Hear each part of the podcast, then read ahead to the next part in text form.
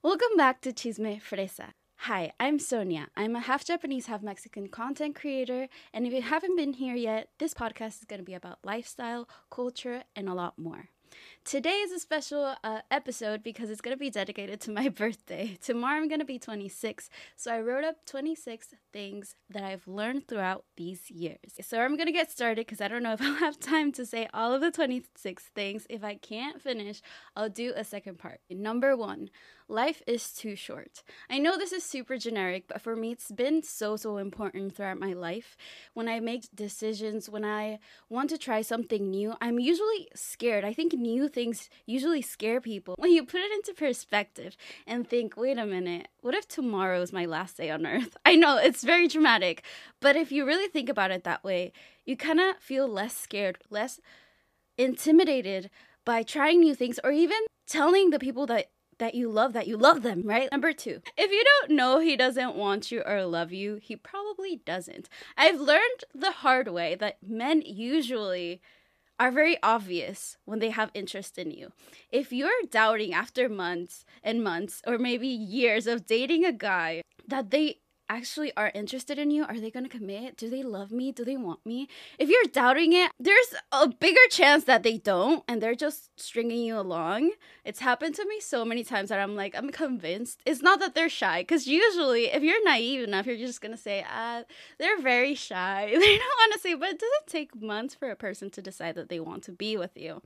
So just know that and move on. Number three, don't be scared to quit. I'm half Japanese, so my mom is very strict, and I know for Asian culture, a lot of us are expected to achieve so much in school. After school, we have extracurricular activities. We're expected to be lawyers and doctors and never give up and be so hardcore. And that's part of the culture, and it's fine. But it's also important to know when to quit, when it doesn't align with you, when it's making you sick. And that's something that really was hard for me because I mean in high school I was a, a super athlete and I went to UC Berkeley and I felt so much pressure from everybody. But at the same time it's like it's my life. I get to decide what I want to do. And a lot of the things that I was doing weren't aligning with me.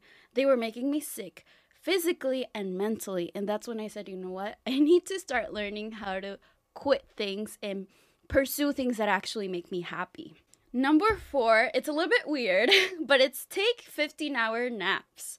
I know you're gonna say, like, what do you mean by 15 hour naps? That's just sleeping all day. I know, at least in the US, it's so common to be working all the time. But if you go to Spain, for example, they have siestas. They work for a couple hours, take a nap, nobody's open during the afternoon and then you work another couple hours and then you're done. I think all of us can learn from that. And I more than anything learned it during college because I would get so burnt out and anytime I would go back home from midterms, I would just black out for 2 days. And my mom was like, "Are you okay? Is everything fine?" But honestly, I needed that. I needed that sleep to let my body rest, to let my brain just recover from everything and then I would wake up and I would be so much more creative, so much more happy. Like anytime I feel tired, I just let myself rest and not feel guilty about it. Number five, so I put pets can help you heal. I learned this barely probably last year because I got my dog. She's actually with me. She's taking a nap under here. Mochi, you want to say something?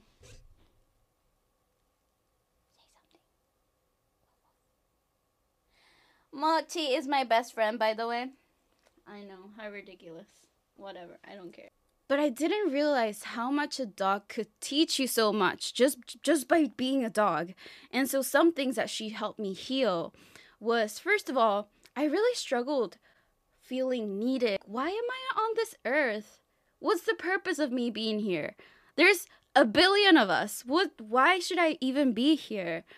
But I didn't realize that I don't have to be a superhero. I don't have to change the world. I don't have to do all these great things to have the right to be living in this earth. And with my dog Mochi, I realized that I could be so important to a small creature because every day I feed her, I take care of her, I take her to the vet, make sure she's happy and healthy, she's played enough. That gave me so much purpose. And I was like, you know what? Even if it's as simple as taking care of a dog, at least I felt useful, purposeful, and that was amazing. And even now, like, even I have plants and I take care of them, and I'm like, wow, I didn't know I could feel so much joy with such simple, simple things.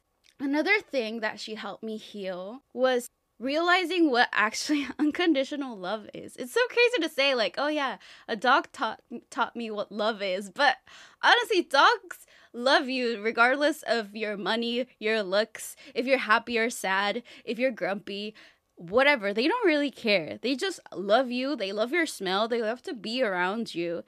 And I was like, dang. So if a dog can love me that much and I can love my dog that much, I should expect more from a person. and I feel like that helped me raise my standards. Because, not gonna lie, I've had really low standards for people, but like my dog made me realize like a dog can love you even more. So, and the third thing that she helped me heal was definitely my loneliness. It had been a couple years since I had a re- last relationship, but I did feel lonely for so many years. I was like, I need a boyfriend to function. I couldn't see myself without one. If and if I didn't, I was like, what the heck am I doing? I'm so helpless, blah blah blah. But it wasn't true. I just needed some type of company and she helped me. Want to try harder even at work cuz I was like if I don't work, if I don't have a home, if I don't have a car, then I won't be able to take Mochi to the park or feed her or buy her treats or buy her toys. It's ridiculous, but it really helped me become stronger and more independent. Number six, working on yourself alone is great. Like I said, last year, I think it was my year of focusing on myself. I did not want to date. I mean, I'm currently in a relationship, really healthy one, but my previous one was so, so toxic. I was like, I don't want to date anymore. Even if the hottest guy approached me, I'd be like, hell no. no, thank you. Sir, go away. Leave me alone. But that was my last year. Um, and it was great it kind of got linked to Mochi, basically, me being more independent, me realizing that I can do so many more things. If there's something I can't reach, I get a ladder. If there's something heavy, I hire somebody. I really learned how to be an adult, I guess, and not depend on anybody. But then again, like I said, this year I got into a relationship. So going to number seven, something that I learned is that even if you work on yourself alone, once you're in a relationship, it kind of adds a little bit more of a complexity and things that trigger you or certain trauma traumas are gonna pop up because you're dealing with a different person with different traumas with different attitudes and all of this brings up other things that you haven't worked on and you wouldn't have been able to work on if you were by yourself. So when people say relationships are hard I think that's part of it because you still have to work on yourself while you're in a relationship and work with them. And it's like I I have my own bubble, but once you let somebody in, it's a whole different story. It's a little bit harder, but I think it's worth it. Okay, number 8. Fats don't make you fat. I know this is very basic nowadays, but when I was younger, I know my dad and my mom were always like, you cannot eat pork it's so fat. It's gonna make you fat. It's not healthy. So I would never touch for years anything that had fat. After educating myself, I've realized that not eating fats actually makes you fat. Like, actually makes you retain fat in your body because your body is scared that you're never gonna feed it fats to function properly. And especially if you're a woman, you need to consume fats if you actually do consume the right amount of fats, your body will be able to metabolize it without having that fear that you're going to run out of fats. That's why the, like the Mediterranean diet is so good. It's high in fats and it's very good for your body. That's why people don't really gain weight with Mediterranean diets. So eat your healthy fats. Obviously, don't be eating like fried foods all the time because those are inflammatory and there's those are might get you sick. But like avocado, salmon, olive oils, etc. Number 9. Depression keeps you stuck in the past and anxiety keeps you stuck in the future. This is a phrase that I would hear a lot And I would listen to it and I kind of got it. But it wasn't until this year that I was 25. Like people who are turning turning 25 realize that their brains kind of change and things and concepts you kind of understand them better for some reason even though it's the same thing. So for this year, I really understood that phrase. Like literally, if you're sad, it's probably because you're thinking about something that happened to you previously, people that hurt you, family, something that happened to you, and that makes you depressed, that makes you not want to have a future. And the anxiety is the opposite, right? You're always thinking about what's going to happen. You're scared about all these things that you're imagining, and you get anxious. And if you understand that, then you can understand my point 10 that how important it is to meditate. It teaches you to be present. Like, I swear, like, you could tell me this last year and I'd be like, sure, whatever, meditation, ooh. But now it makes so much sense. You pretty much are training your brain to not leave and go to the past, not leave and go to the future, not get anxious, not get depressive, and just feel your body right now and recognize that it's functioning correctly, if you're feeling tense and you have to relax, you're only focusing on the bare minimum. That means you don't have any other stressors to worry about. And that's why your brain benefits so much from it. And you get more dopamine, you're happier. There's so many benefits to meditating. Okay, number 11 this, I guess I have to give like a trigger warning because this might be a, a delicate topic for some people. It has to do with eating disorders. Um, so, number 11 is it is possible to overcome binge eating disorder. It is possible to overcome binge eating disorder. I know if you would have told me this when I was in college, I would have been like, You're lying. There is no way. I developed this eating disorder during college. I think there were, a lot of things that I was bottling up. And there was this situation during college that I think it was like my last straw. Just couldn't take it anymore. I'm just it it was hard for me and I'm just going to share a little bit of my experience. So, I think it was sophomore year. I was already stressed. I wasn't living with my parents anymore. I was working. I did archery. I felt lonely. And that summer, during sophomore year, I was SA'd. And I think during that time, I didn't realize how it affected me mentally. I was like, it's fine. I don't, it's not a big deal, etc. But after I came back from summer, I realized that I felt like my body wasn't my body anymore. I was a visitor and my body just chose to binge, just chose to overeat, and I couldn't control it. I felt like there was like I know it's gonna sound so crazy, but I felt crazy. I felt like there was like a demon trying to eat and hurt me, and I overate um all of the time, and I was like, "There's no way of getting out of this. I'm pretty much mentally ill, and there's no way I'm gonna get out." Fortunately, though, during that time i had a boyfriend. He was very very supportive. I was so scared. Let me t- tell you like it's so scary to tell somebody that you care about that you have an eating disorder because i was like what if he breaks up with me? I don't want him to break up with me because of this. Like what if i don't tell him and then i just try to fix it myself? But i knew that that wasn't going to happen. So I told him I was scared. I was like, you know what? You can break up with me if you want, but I do have an eating disorder and it's getting worse. And we have barely started dating, so I'll, I'll understand if you're like, never mind, I don't want to date you anymore. But it was the complete opposite.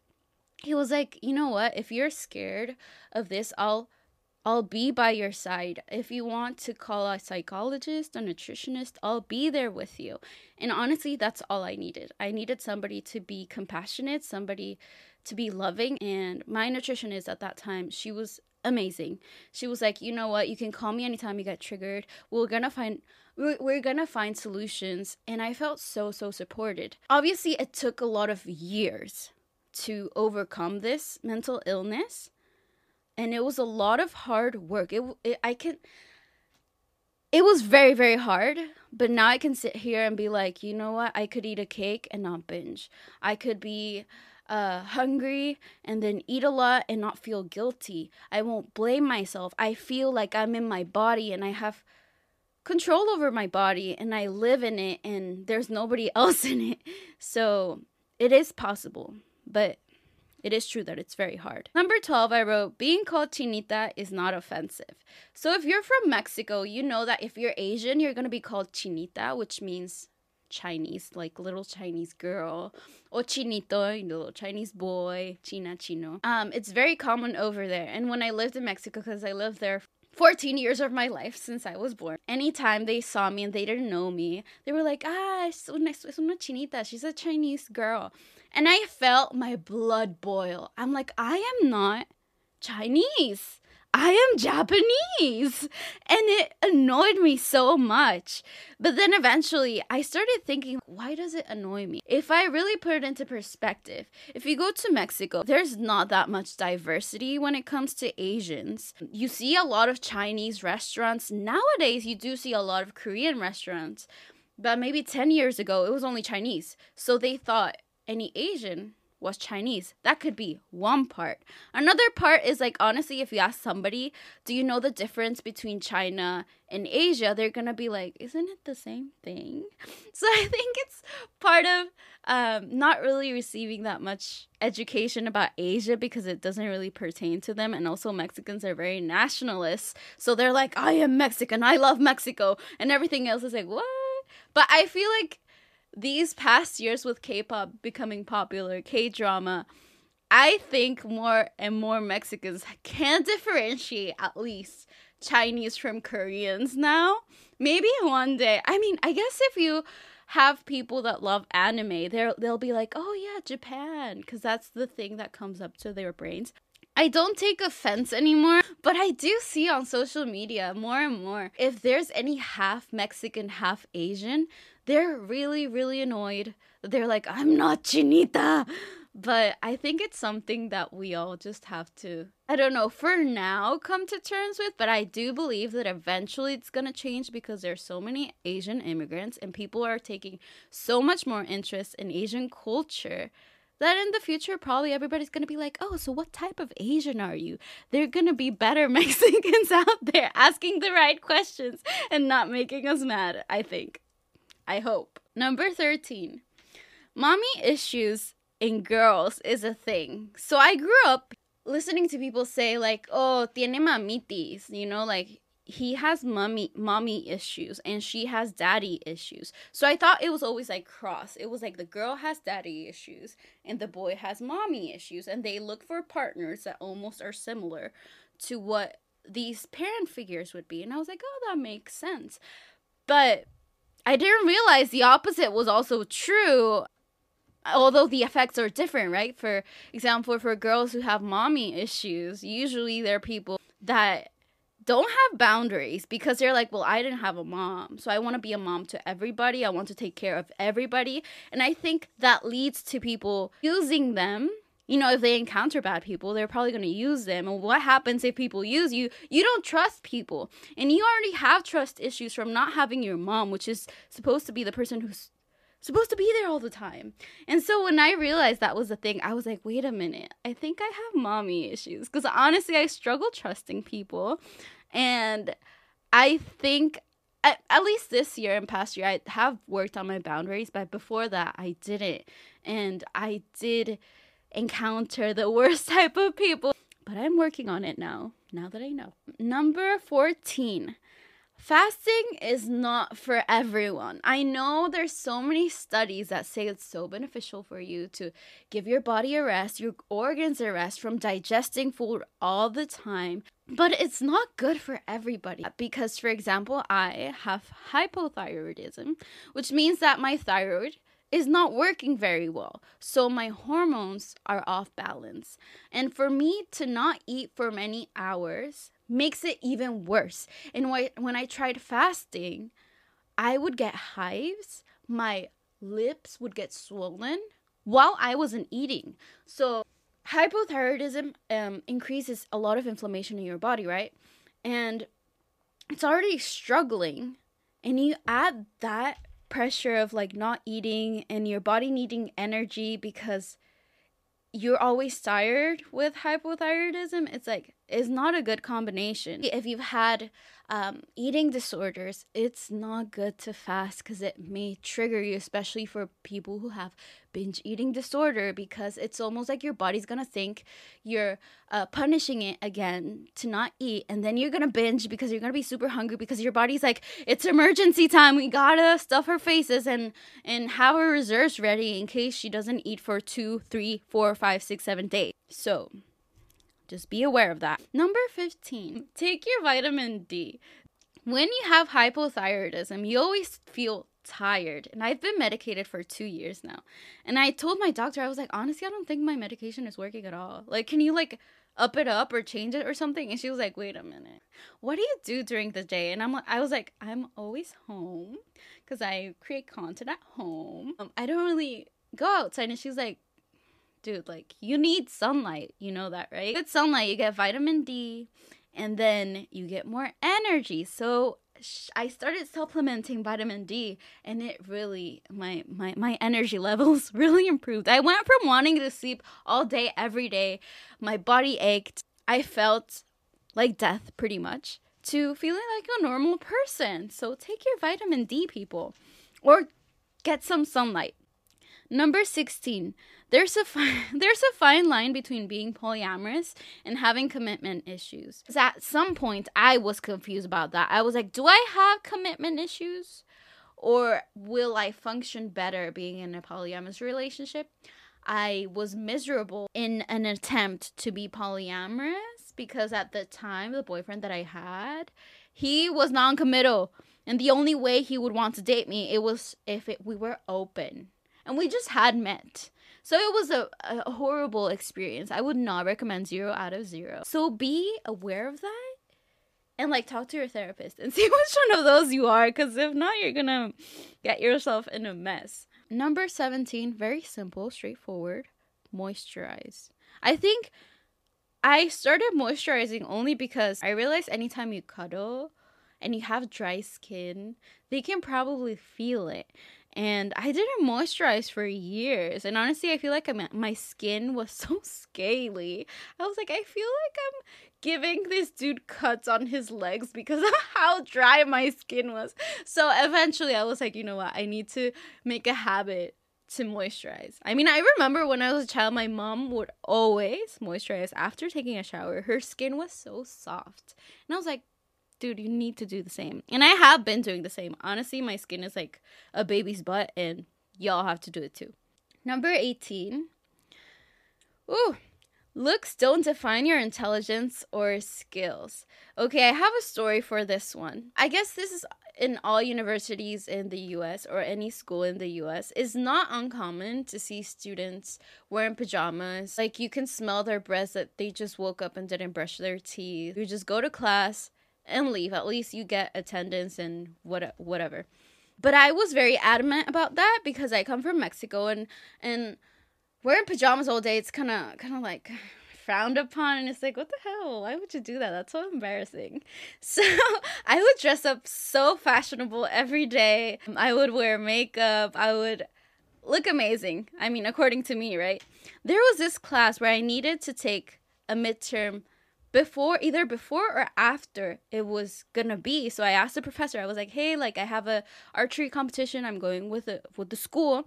Is it possible for you to change the midterm just just for me so i can take it and i don't fail this class please?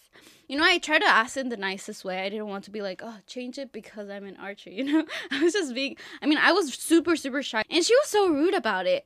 But I won't forget that time because she basically told me that, oh, look at yourself. You're so dressed up for what? For this class? I can clearly tell school is not your priority. So what are you doing here? Just leave. Like look at your lips. I think she she pointed out things that I was wearing.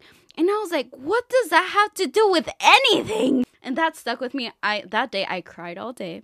I had to drop that class because anytime I saw that professor, I just wanted to cry. I felt hum- hum- humiliated and I was like, why did she have to make me feel that way? Um, but that's something that I've always felt strongly about that whatever you do, you don't have to really follow their fashion standards. Like I said, I do archery, and most people always wear camo because they're like hunters and stuff like that. But I'm girly, so I like to wear makeup and be fashionable and go shoot arrows, you know? So just know that. And even now on TikTok, I know there's a girl that I follow. I think she's like Anna X Star or something. I think she's an engineer, but she's like, you know what? I'm an engineer. I work with men all the time, but I'm like a model at the same time. So, yes, looks don't define your intelligence or skills. Number 19. Oh, this one? This one is good. this one, if you take one advice from me, always, always, always ask a man these questions before dating him. One, if he has a girlfriend. Two, do you have a wife? Three, do you have a fiance? Four, do you have a baby mama? And five, do you think anybody thinks they're dating you? And you're probably gonna think, like, aren't all these synonyms? Why don't you just ask, are you in a relationship? Because you have no clue how many times guys like in their brains they're like i'm i'm half telling the truth you know? So you have to make sure to ask all of these. Because i've asked men that i wanted today like are you in a relationship? And they're like no. But i'm sure in their brains they're like well a relationship could mean anything. It could be a friendship. It could be the relationship with between my mom and me. So i mean with anybody? I mean, I guess yes, but no. If you ask if they have a girlfriend, they might say no because they actually have a wife and they're like, "Whoa, she just asked if I have a girlfriend." So in theory, I don't. I've I've encountered like a couple men like that. I dated this dude and I was like assuming he was single cuz he was pursuing me, right? He was texting me, we went on a date, and then I think some one of my friends had told me that he was his sister's fiance. And I was like, Excuse me? I couldn't believe it. And then I asked him directly, I'm like, Wait, my friend just told me that you're gonna get married with his sister. And he's like, Yeah, that's true. And I was like, What? And he's like, Yeah, nothing we ever had ever happened. So, el descaro. I don't know how to say it in English, but like, the balls or the guts to say that. I'm like, what the? So just just ask, make sure, a hundred percent sure. And honestly, before that ever happened, because it happened to me a couple of times, I never really stalked people's profiles because I was like, I meet you in person, I want to get to know you. I don't really want to know what's on your social media. But I've realized how important it is because sometimes they're very blatant about it. If you look at them up, they're like their girlfriend tag them and they're like, Happy anniversary. Please investigate. Don't be so naive like me, please. You'll save yourself some headache. Number 20. Oh my god, we're almost done. I feel like I have a lot of time. Anyways, number 20. Low intensity workouts are a lot better than high intensity workouts. For me, personally. Because anytime I run, anytime I do a HIIT workout, I am starving. And I feel like I end up overcompensating and I eat double of what I just burned. So I feel like I gain weight when I try even harder. But I, I know I've, I've read before that when you do high intensity workouts, you usually deplete your carb uh, carbohydrate resources. So the first thing you crave is carbs. So like fruits, pasta, bread, potato, uh, cake. And for me, at least, it's worked a lot better to do low intensity workouts. These have to be obviously longer for your body to actually burn anything, but it's a lot more stable, especially because when you do longer workouts at a low intensity, your body realizes I don't need to burn off energy that quickly, which that's what carbohydrates are used for. But they're like, okay, we're gonna need prolonged energy. And if you've studied nutrition, you know that fats burn for longer periods of time. So it's a good way to burn fats in case you wanted to know that.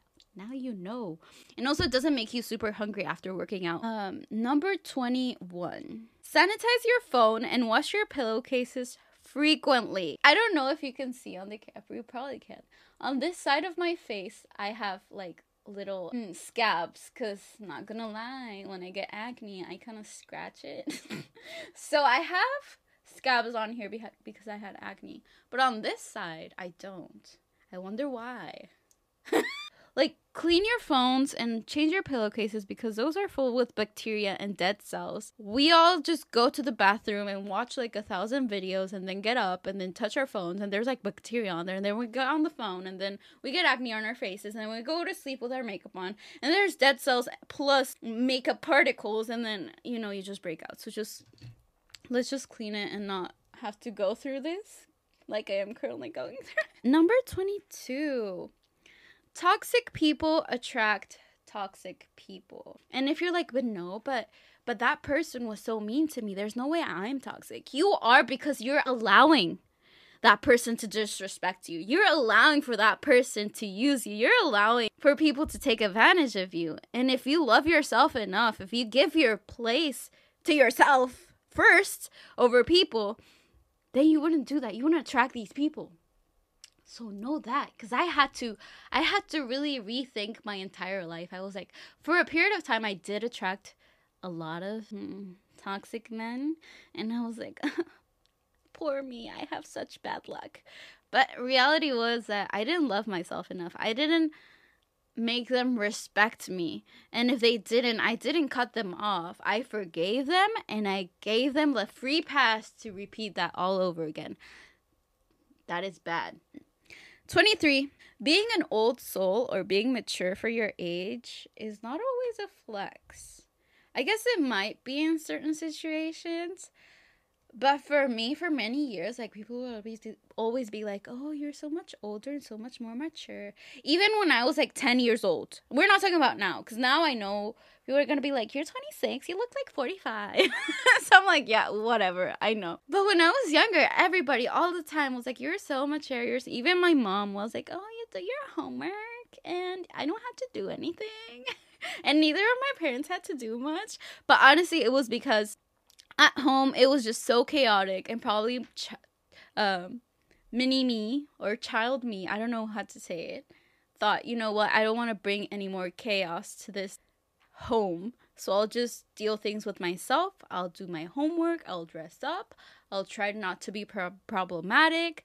I'll try to pay attention with what adults are saying, and that's how I became mature and I wasn't really like a child ever. That is very sad. So it's not always a flex. That just means that you didn't have an amazing childhood and you're probably going to have to uh, heal that in your adulthood. Number 24, it's related to that. Pros of having divorced parents. So now that I'm an adult, I feel like I can reflect back to how it was and being able to say all the pros, especially because I have friends that have kids and they're like, I don't want to get divorced because I don't want to affect my children. And I, this is what I tell them your child will observe you. And even though he or she won't like that their parents are split, he will be much happier to see that you as a parent are happy because your kid's gonna follow your steps and if you don't show that person that you deserve to be in a happy place, they're going to go ahead and look for a partner that makes them miserable and is not a good match for them. Um, maybe it's abusive psychologically, physically, etc. It is honestly a good thing, even for the kids, if it's beneficial for the parents. And I know you, as a parent, you probably can't see it because you're like, no, but I want my kids to have have a dad and a mom like they're not gonna lose their moms and dads just because they divorce. You y'all just not gonna live in the same house. That's about it. And the pros, going back to what I was saying, the pros as a child to have divorced parents like me. you get first of all, you have two rooms to decorate. One for my mom, one for my dad. They're both decorated very differently, different styles, different clothes in each house. You get double the presents because you have your birthday, then you have Christmas. And for those wondering how the heck do divorced parents deal with Christmas, at least for my family, I think it was always like on the 23rd, we would celebrate with my mom in the US. And then the 24th we cross the border and celebrate with my dad. So there you go. You get two Christmas, two New Year's, two of everything and that's dope. Now, the cons, which is number 25, of having divorced parents, at least for my experience, because they, my parents got divorced when I was like probably like two.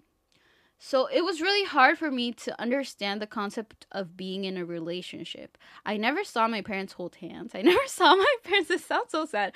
I never saw my parents kiss. So when I started dating, I was like, this is so weird. This is so embarrassing. Like, I don't even see it in my real life. And what is funny is even my best friends, their parents were either divorced or they didn't have a dad. And that obviously, after years of dating, I came to understand it. I was like, oh, I guess I can be in a relationship. But it was a really big insecurity. I was like, if my parents couldn't be in a relationship and keep it together and be able to solve things. How can I do that being their kid? You know, that's something that was a huge, huge insecurity. But I've learned throughout the years that it's possible. I mean, I'm not married yet, but I hopefully will be one day. And last but not least, okay, I feel like this one's just like funny. I don't know. Number 26 is you don't have to be extroverted to be an influencer. And I know you're going to say, what are you talking about? Don't be a liar. but honestly, if I told you how it was like two, three years ago, I was the shyest person alive. Shyest person alive. I was so shy that when I wanted to make my first TikTok, I put my phone up. I was the only person in my room in my house actually the only person the moment i turned on the camera and i started to speak because i wanted to make like a funny skit my face turned so red because I was so embarrassed. I was like, I can't do this. Like, if I already turned red when I had to do any presentations in class and I would stutter and I would forget everything, being even alone with just my phone was still very difficult for me.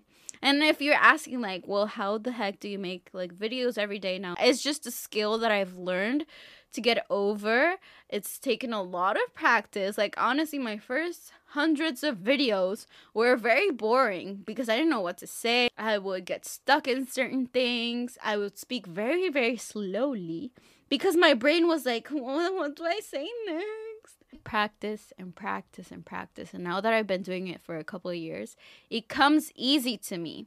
Am I extroverted fully now? No. Because if there's like influencer uh, events, I'm like still shy compared to other influencers. If you were born to be an influencer, you're probably very extroverted, very flashy, because that's the status quo. But you don't have to be. You can be shy and still get there, okay? So that's 26 lessons in my 26 years of life. Oh my gosh. Hope you enjoyed. Hope you took something out of it. Honestly, I'm probably going to take some topics and dive deeper into them. Probably bring in a professional to talk about certain things. You know, like I feel like I talked about everything mental health, nutritional, physical, hormonal, everything. But that's those are the main things that I've learned. And honestly, I'm so grateful to be alive here today.